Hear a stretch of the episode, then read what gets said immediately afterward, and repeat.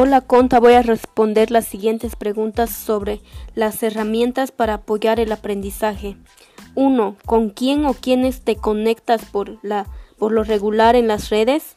Pues regularmente nos conectamos con nuestra familia, con los amigos o también con los profesores, etc. 2.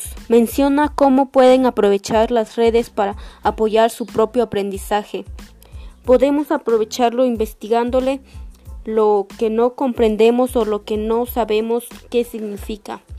3. Enlista tres herramientas tecnológicas que se pueden utilizar para crear una red de aprendizaje. El Google Drive, Word y también el Gmail. 4. ¿Cuáles son las redes que más utilizan o les agrada por el contenido y que podemos utilizar los profesores para apoyar su aprendizaje?